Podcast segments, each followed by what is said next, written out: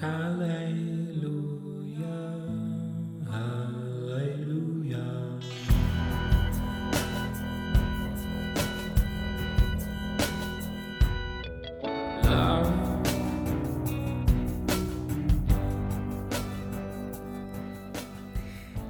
hola amigos, ¿cómo están? Bienvenidos al episodio 54 de Polos Abstractos.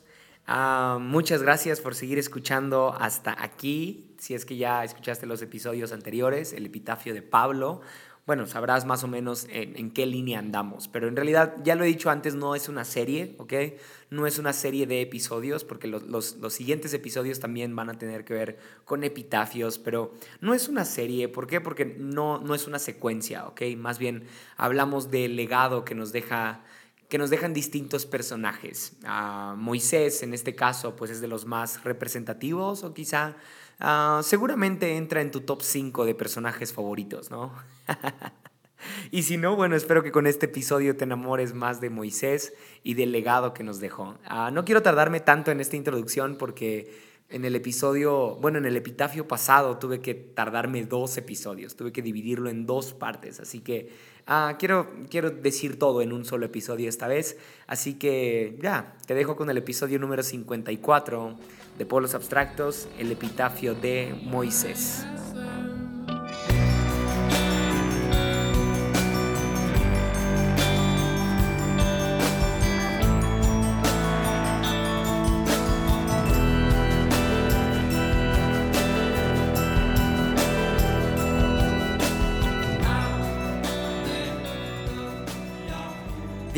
Platicar unos momentos acerca del epitafio de Moisés. Moisés es quizá el hombre más relevante del Antiguo Testamento. De hecho, de los primeros cinco libros de la Biblia, cuatro se tratan solamente de él, de su historia, de su vida, de sus logros, de sus experiencias con Dios, etc. Sin embargo, al leer las últimas palabras de Moisés antes de morir, no encontramos como tal un epitafio que hable de él mismo a diferencia de Pablo, el cual sí termina su vida diciendo, he peleado la buena batalla, he terminado la carrera, he guardado la fe.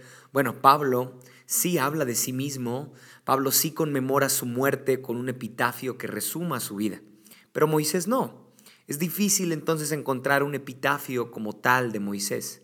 Es difícil encontrar la forma en la que se despide de la vida, porque antes de morir lo único que hizo Moisés fue bendecir al pueblo y a la gente que lo siguió por mucho tiempo, pero no habla de sí mismo. A pesar de haber vivido experiencias sobrenaturales y haber visto a Dios cara a cara, Moisés no dice nada de sí mismo, no dice nada de eso. Y es justo esa actitud de Moisés la que podría ser su epitafio. Es justo esa humildad con la que este hombre se despide la que podría ser la frase que conmemore su muerte. Sí.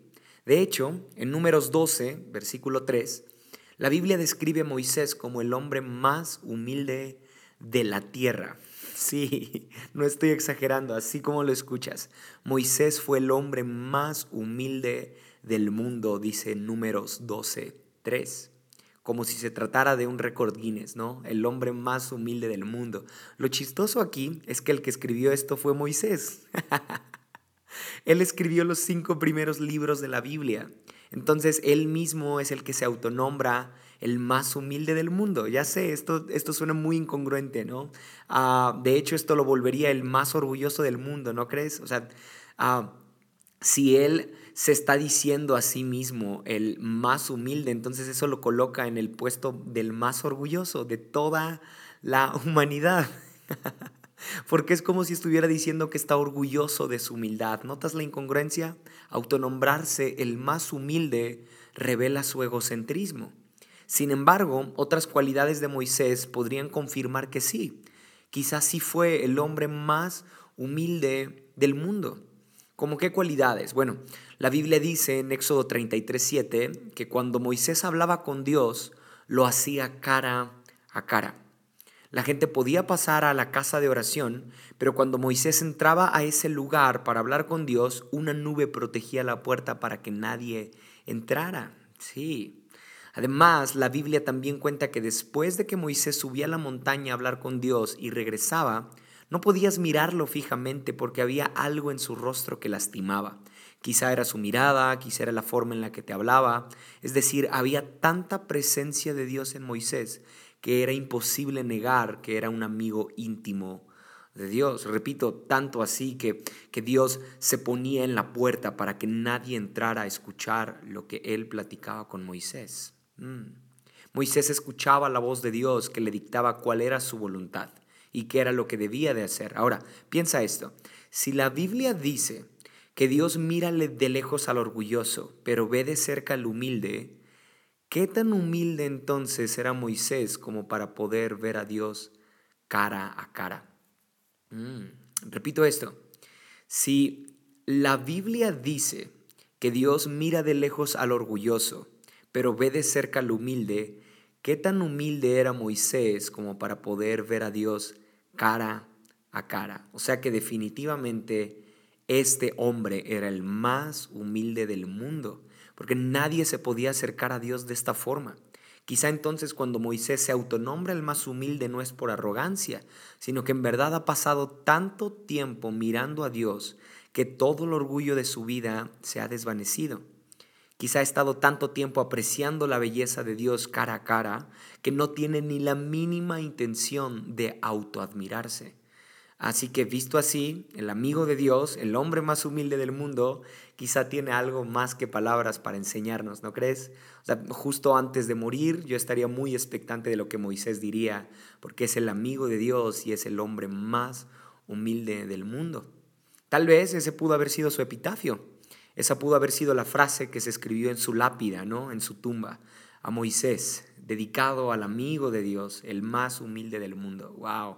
Qué buen epitafio, qué buena forma de conmemorar la muerte de este hombre. Así que, bien, por medio de Moisés podríamos apreciar tres cosas acerca de la humildad que hoy quiero compartir. ¿Ok? ¿Estás listo?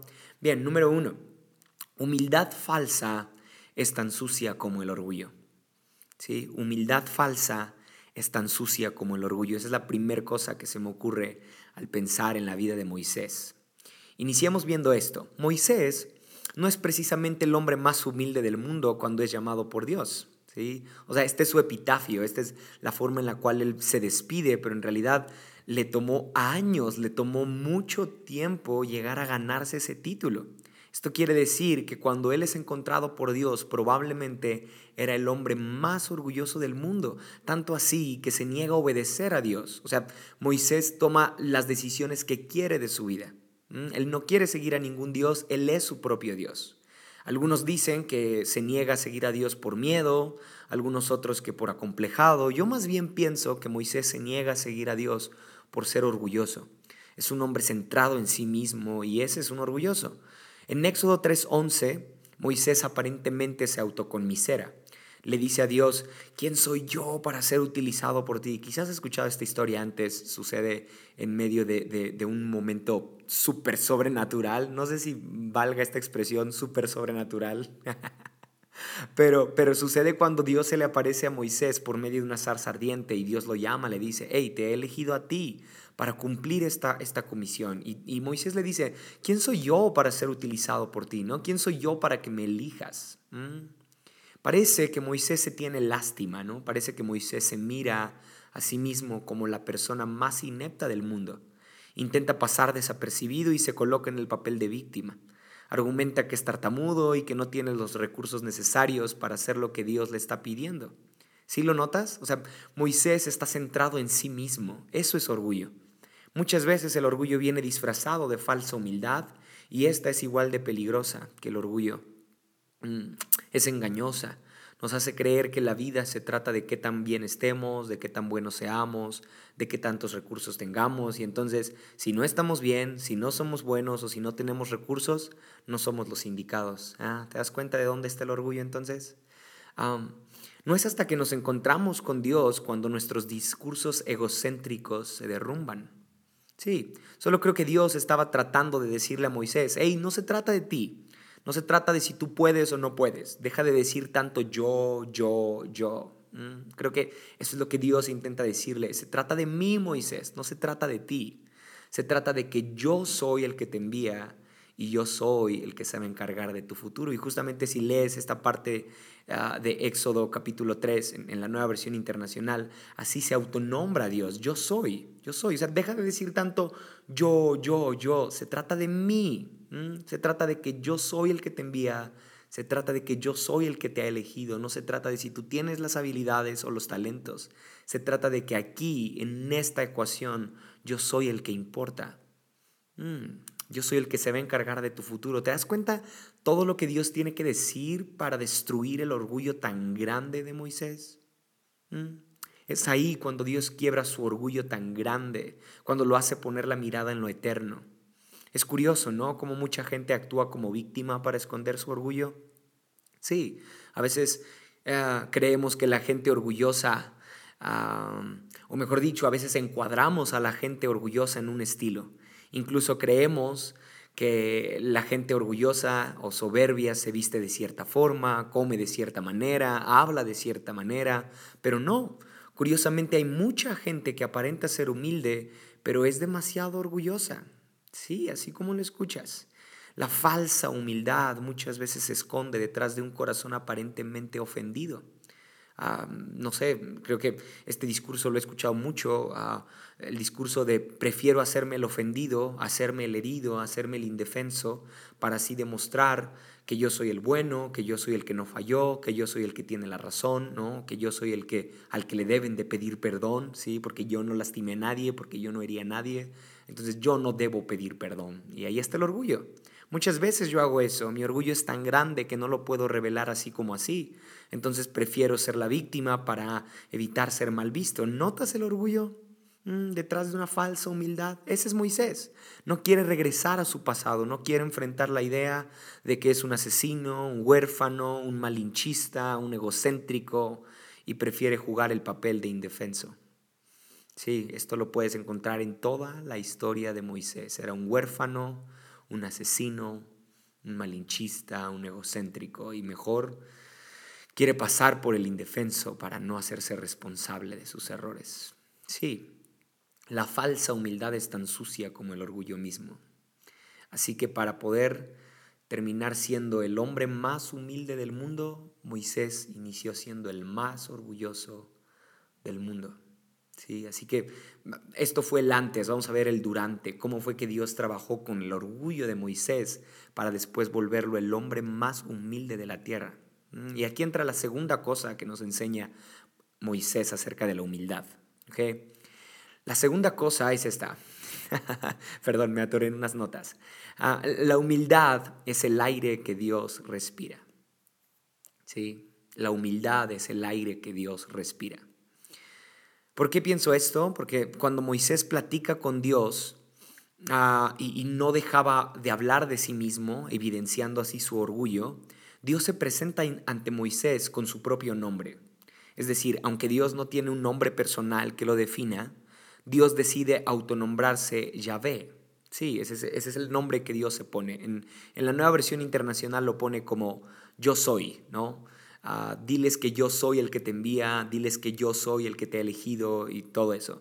Pero en realidad, en el, idioma en el cual fue escrito, en el, texto original, ah, lo más que puede traducirse es Yahvé. Quizá lo has escuchado en alguna canción de YouTube. Pero en realidad las letras que utiliza para autonombrarse Dios son estas, Y, H. Sí, Y, H, W, H. Ese es el nombre que Dios decide ponerse, ¿no? Y es, y es Moisés la primera persona a la cual Dios le revela su verdadero nombre. Sin embargo, quizá ya lo sepas, este nombre en el idioma hebreo es casi impronunciable. Bueno, de hecho, hasta en nuestro idioma es impronunciable. ¿Cómo podrías pronunciar YHWH? O sea, yo lo tengo que deletrear para poder decirlo. O, tenemos que ponerle vocales para pronunciarlo, pero en realidad Dios no puso vocales, Dios no puso la A, la E para que sonara como Yahvé, sino que solamente eh, lo más que se ha podido rescatar de estos textos es que Dios se autonombró YH W-H. Así es como Moisés lo escribió. Sí, cuando Dios le dijo a Moisés cómo se llamaba, apenas si pudo entenderse. Nosotros ya le pusimos vocales para que más o menos tenga un sonido entendible, Pero gente que ha estudiado más la Biblia afirma que, afirma que en Éxodo 5, cuando Dios se presenta a Moisés como Yahvé, en realidad el sonido fue más como el de una exhalación. Sí, así como lo escuchas, nosotros lo leemos así, Yahvé, pero en realidad Dios lo pronunció así. Así lo pronunció Dios, así se pronunció el nombre de Dios por primera vez en una conversación que Dios tuvo con Moisés. wow, o sea, por esto Moisés era el amigo de Dios, porque solamente a él Dios le permitió escuchar su nombre. Sí, como una exhalación, como si Dios estuviera soplando nada más. Y ahí está Moisés, tan lleno de orgullo, empezando a respirar el mismo aliento de Dios, ¿lo notas? Sí, ahí está Moisés diciendo, yo, yo, yo, yo no puedo, yo no tengo, yo no sé. Ah, tan orgulloso y tan arrogante Moisés. Pero de repente Dios empieza a pronunciar su nombre. Empieza a decirle cómo se llama Moisés y le empieza a decir, sí, sí, como si Dios estuviera soplando nada más. Y ahí está Moisés, empezando a respirar el mismo aliento de Dios y entre más platicaba con Dios, algo de su orgullo se iba y algo de Dios entraba, mm, como el respirar. Moisés menguaba a medida que platicaba con Dios y Dios crecía en Moisés cada que él exhalaba. Bueno, cada que Moisés inhalaba, ¿no? Cada que Moisés inhalaba, Dios exhalaba en él. Entonces, oh, en cada exhalación de Moisés se pronunciaba el nombre de Dios. Era como si cada que Moisés dijera, estuviera pronunciando también el nombre de Dios. Qué interesante imaginar eso, ¿no? que en un momento de plática Moisés dejó de hablar tanto de sí mismo y empezó a hablar más de Dios entonces. Mm. Entonces una forma de ser más humildes como Moisés es tener siempre el nombre de Dios en lo que hablamos. Piénsalo un poco, las guerras se ocasionan por el orgullo del ser humano, las peleas, las discusiones, casi siempre radican en el deseo de tener la razón, en el deseo de ser superiores, en el deseo de tener el control. Pero exhalar es, es resignarse, perdón. Exhalar es ceder el control. ¿sí? Repito esta idea, las guerras casi siempre se ocasionan por el orgullo del ser humano, las peleas, las discusiones casi siempre radican en el deseo de tener la razón. Pero exhalar es resignarse. Hacer esto, ok, ten el control. Eso es humillarse. Exhalar es pronunciar el nombre de Dios y pronunciar el nombre de Dios entonces es humillarse. ¿Recuerdas quién exhaló en sus últimos momentos de vida también? Jesús. La Biblia dice que cuando Jesús entregó su cuerpo a Dios, cuando estaba en la cruz, exhaló. Ah, ok, me entrego a Dios, me humillo, es decir, cuando Jesús se humilló a sí mismo, cuando murió en tu lugar, cuando murió en mi lugar, cuando murió en el lugar de sus enemigos, cuando perdonó todos los pecados, ahí exhaló, ahí pronunció el nombre de Dios. Exhalar entonces es una muestra de humildad. Sí, me refiero a que si en nuestras discusiones, en nuestras molestias, en nuestros arrebatos de ira o incluso en nuestras ofensas del pasado aprendemos a darle voz a Dios, nuestro orgullo se vería disipado, se vería destruido. Quizá haga falta humillarse y pronunciar más Yahvé en varias áreas de nuestra vida, ¿no crees? Quizá en muchas partes de nosotros sea mejor perdonar, sea mejor soltar la ofensa, sea mejor mm, ser como Moisés y sencillamente, ah, ok, ya entendí que no se trata de mí, ya entendí que tengo que humillarme, Ah, ya entendí que entonces debo amar a quien es imposible amar.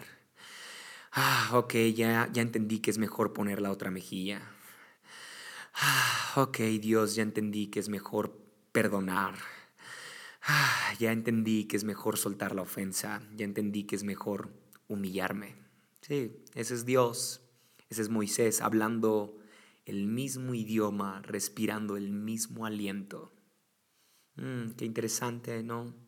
Entonces, sí, ese es Moisés, respirando el mismo aliento de Dios, el aliento de la humillación, el mismo aliento que Jesús exhaló en la cruz, es el mismo aliento que Moisés respira cuando platica con Dios y entonces por eso Moisés se vuelve alguien muy humilde, porque cada que platicaba con Dios, algo de su orgullo se veía destruido y salía de la campaña o de la tienda de campaña, mejor dicho, o volvía del monte más humilde, ¿no? O sea, subía al monte siendo un orgulloso, pero regresaba siendo más humilde. Ya. Y por último, ¿recuerdas que dije que cuando Moisés platicaba con Dios lo hacía en secreto? Ah, bueno, no era por decisión de Moisés, en realidad Dios procuraba la amistad con Moisés y dice la Biblia que cuando Moisés entraba a la tienda de campaña a hablar con Dios, la gente se inclinaba hasta poner la frente en el suelo. Sí, así como lo escuchas. Y la gente esperaba así, inclinada con la frente en el suelo, hasta que Moisés saliera. Imagínate si tardaba horas hablando ahí. Wow, ibas a tardar mucho con la frente en el suelo. O sea, Moisés era tan importante para los judíos que lo veneraban completamente. No era para menos, yo también lo haría, era el amigo de Dios. ¿ok? Entonces, ah, tiempo después de que Moisés muere, miles de años después, los judíos siguen respetándolo y respetando todo lo que dijo en vida. Por supuesto, era alguien importante en el pueblo judío. Pero aún así, nunca lograron distinguir la humildad de Moisés.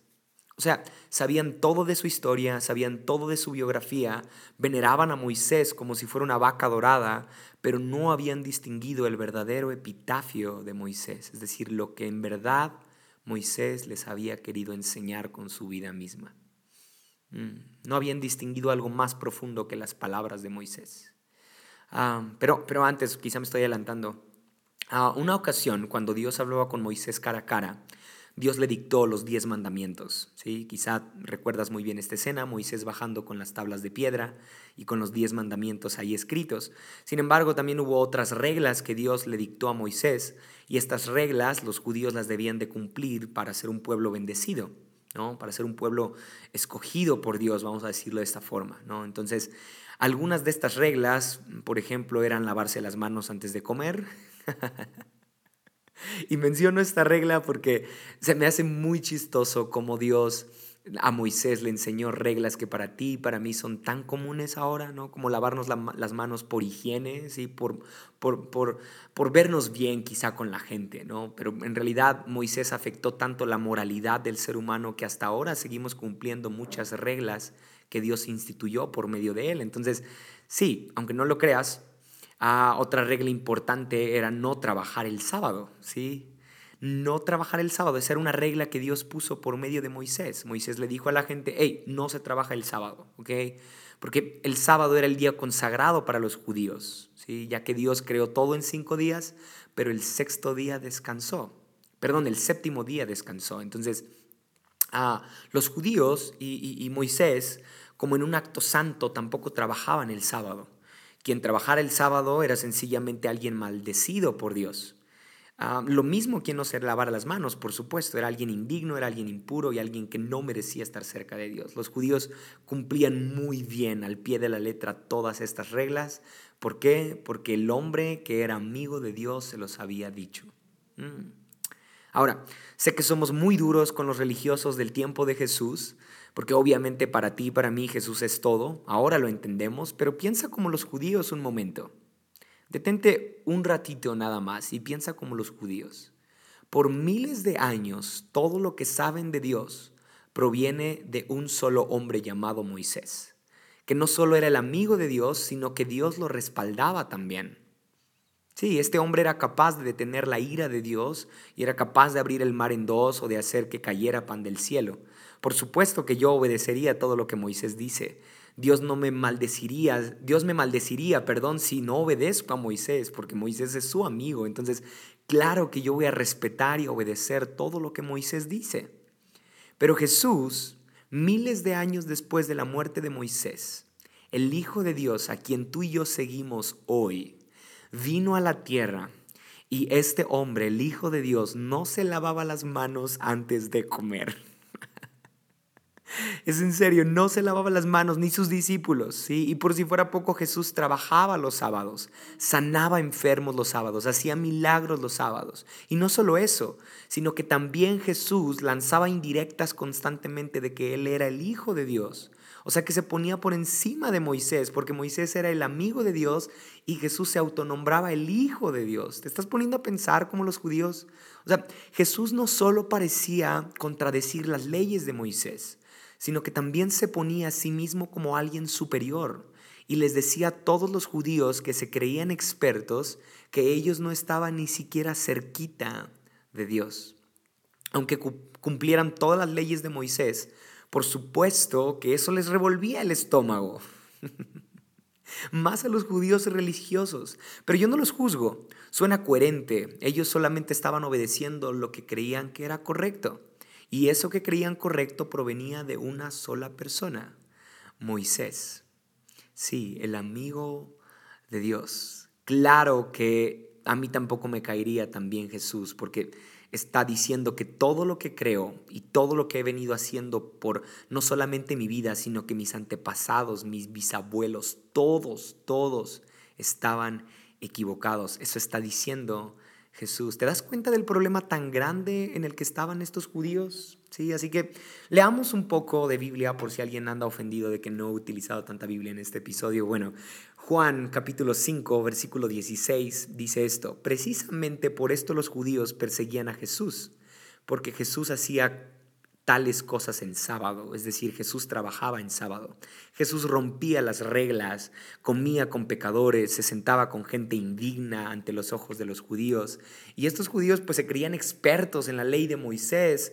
Y sí, parece que Jesús contradice muchas cosas que ellos pensaban, entonces por eso querían matarlo.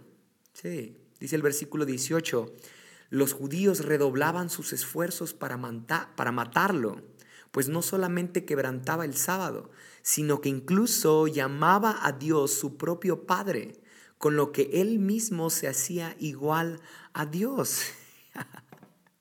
O sea, Jesús no solamente se llamaba el Hijo de Dios, sino que muchas veces daba por hecho que Él era Dios. ¿Te estás poniendo a pensar en esto? O sea, Moisés, el amigo de Dios, nos dijo lo que se tiene que hacer y de repente viene alguien que se llama a sí mismo Dios y hace todo lo opuesto a Moisés, por supuesto que este, este viene del infierno, ¿ok? Este no es Dios, este es un blasfemo, este es un hereje. Ya, qué complicado, ¿no crees? Qué problema tan grande en el que estaban los judíos. Y dice en el versículo 41 del capítulo 5 de Juan, la gloria humana no la acepto, esto lo dijo Jesús, pero a ustedes los conozco y sé que no aman realmente a Dios. Oh, qué buen texto. Jesús dice que Él no está interesado en la gloria del mundo. Aquí es evidente la humildad de Jesús. Aquí es evidente que Jesús se está despojando de toda gloria que el mundo le pueda ofrecer. esto, esto me ayuda entonces a retomar el segundo punto. Aquí Jesús está respirando el mismo aliento de Dios y está diciéndoles en el verso 40 del capítulo 5, escúchalo. Sin embargo, ustedes no quieren venir a mí para tener esa vida eterna. Así Jesús está debatiendo con los religiosos. O sea, Jesús se para ante los judíos y les dice, hey, si ustedes no fueran tan orgullosos, reconocerían quién soy. Mm, es decir, Jesús trata de explicarles que por mucho que cumplan la ley de Moisés, si solo lo están haciendo, escucha esto, si solamente están cumpliendo la ley de Moisés por su ego, por su orgullo, por su arrogancia, entonces ese cumplimiento es inválido. Sí, y aquí es donde entra la tercera cosa que Moisés nos enseña acerca de la humildad. La humildad revela a Dios. Sí, así como lo escuchas. La humildad revela a Dios. Dice el versículo 39. Ustedes, esto se lo dice Jesús a los judíos que se creían sabios, ustedes estudian con diligencia las escrituras y por escritura se refiere a los cinco primeros, primeros libros de la Biblia, ¿ok? Porque eso, esos eran, eso era todas las escrituras para los judíos. Para ti y para mí las escrituras pues ya es toda la Biblia, ¿no? Pero para ellos que no tenían ningún recurso más que los cinco primeros libros de la Biblia, lo que había escrito Moisés, Obviamente que ellos ya habían estudiado completamente estos cinco libros, ya se los sabían de memoria y Jesús les dice, hey, ustedes estudian con diligencia a Moisés porque piensan que en ellas encuentran la vida eterna, ¿sí? Pero en realidad esas escrituras de Moisés están hablando de mí. Mm, ve lo que dice el versículo 46 de Juan 5. Si creyeran en Moisés, me creerían a mí, porque de mí escribió él. Pero si no creen lo que él escribió, ¿cómo van a creer mis palabras? Oh, este texto fue un gancho al hígado para los judíos religiosos. Porque, escucha esto, o sea, los judíos saben que Moisés cuando se encerraba en la casa de campaña era porque iba a hablar con Dios, ¿no? Solamente estaban dos personas dentro de esa casa de campaña, Dios y Moisés. Y después salía Moisés de esa casa de campaña y platicaba con los judíos y les contaba lo que había platicado con Dios, ¿no? Ah, y de repente se aparece Jesús y Jesús dice, ah, sí, ¿se acuerdan cuando Moisés les contaba cosas de Dios? Ya. pues están, estaba hablando de mí. Oh, o sea, Jesús decía, el otro que estaba en esa casa de campaña, aparte de Moisés, era yo. Sí, wow. Humildad revela a Dios. En el verso 46 Jesús les está diciendo, todo lo que Moisés hablaba con ustedes acerca de Dios, bueno, ese Dios del que les hablaba, yo soy. Ya, sí, sí, ¿lo estás entendiendo? Igual que yo, me emociona tanto esto, lo interesante que es la Biblia. Sí, exhalaba y decía, yo soy, yo soy del que Moisés les hablaba, yo soy el que estaba en la campaña, en la casa de campaña, perdón, yo soy el que estaba en el monte dictándole los mandamientos, yo fui el que escribió los mandamientos, yo estaba antes de Moisés, ¿no? Mm, yo soy quien eligió a Moisés. Así que ah, cada que veían a Moisés encerrarse en la casa de campaña para hablar con Dios, estaba hablando conmigo. Sí, eso les está diciendo Jesús. Cada que ustedes se quedaban afuera de la casa de campaña, yo estaba dentro de la casa de campaña. Turn down for what? Ya sé, aquí Jesús está arremetiendo contra la religiosidad de los judíos. Pero ah, me golpea mucho que Jesús les está diciendo, ustedes no pueden verme. Sí, dice el versículo 40 de Juan 5. Sin embargo, ustedes no quieren venir a mí. ¿Mm? Moisés habló mucho de mí, pero ustedes no quieren aceptarme. O sea, ah, el, orgullo, el orgullo lo ciega, pero la humildad de Moisés hizo que él estuviera conmigo dentro de la casa. En pocas palabras, el orgullo nos ciega, pero la humildad nos revela a Dios cara a cara. ¿sí? Cuando tú y yo somos humildes, tenemos un mejor panorama de quién es Dios. ¿okay? Podemos estar dentro de la casa de campaña, pero orgullosos estamos fuera, creyendo que, que, somos los más sabios, los mejores, pero no, no estamos viendo a Dios cara a cara. Jesús les dice tan claro esto que los judíos terminan por crucificarlo. Sí, así de triste es esta historia. Hasta allá los llevó su orgullo. Hasta allá los llevó a los judíos a crucificar a Jesús por decir tantas blasfemias acerca de su vaca dorada, Moisés.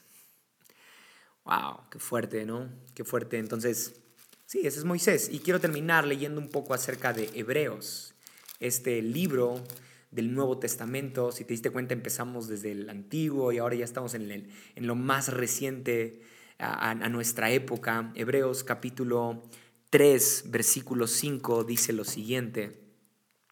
Moisés fue fiel como siervo en toda la casa de Dios para dar testimonio de lo que Dios diría en el futuro. Wow. Lo que intenta decir el escritor de Hebreos es que la humildad de Moisés radicaba en la esperanza de lo que Dios haría en el futuro. Sí, te decía al inicio de este episodio que Moisés, cuando, cuando está por, por, por morir, no dedica tanto tiempo a hablar de sí mismo, porque Moisés sabe que no hay nada en él de lo cual pueda enorgullecerse, sino que hay una esperanza en el futuro de la cual sí vale la pena hablar. ¿Mm? ¿Lo, lo, escuchaste bien? Ah, dice el versículo 6 de Hebreos 3. Cristo en cambio, ah, esta es la esperanza de la cual Dios perdón, de la cual Moisés quería que se hablara. Cristo en cambio es fiel como hijo al frente de la casa de Dios y esa casa somos nosotros. De tal manera, perdón, con tal que mantengamos nuestra confianza y la esperanza que nos enorgullece. O sea, Moisés dice, no, no hay nada de lo cual yo me pueda enorgullecer. Lo único que me hace sentir orgulloso es la esperanza que tengo. Sí, Moisés se mantuvo humilde toda su vida, pues tenía la esperanza de estar con Dios eternamente mirándolo cara a cara. Lo cual me lleva a pensar que el orgulloso vive sin esperanza Vive creyendo que sus recursos lo van a salvar. Vive creyendo que si le echa más ganas será más amado por Dios. Vive creyendo que si logra más triunfo será más aceptado y tendrá más gloria terrenal. Vive como los religiosos que mataron a Jesús creyendo que entre más leyes cumplan, más cerca estarán de Jesús. Pero no, es el humilde el que está cerca de Jesús. Por eso quizá Moisés es el hombre que veía a Dios cara a cara. Por eso tal vez Moisés es el hombre más humilde del mundo y quizá ese podría ser su epitafio. Moisés, el hombre que miró cara a cara a Dios y el hombre más humilde del mundo. Sí, qué buen episodio, ¿no? Qué buen episodio. Muchas gracias por escuchar por los abstractos. Nos veremos la próxima. Bye bye.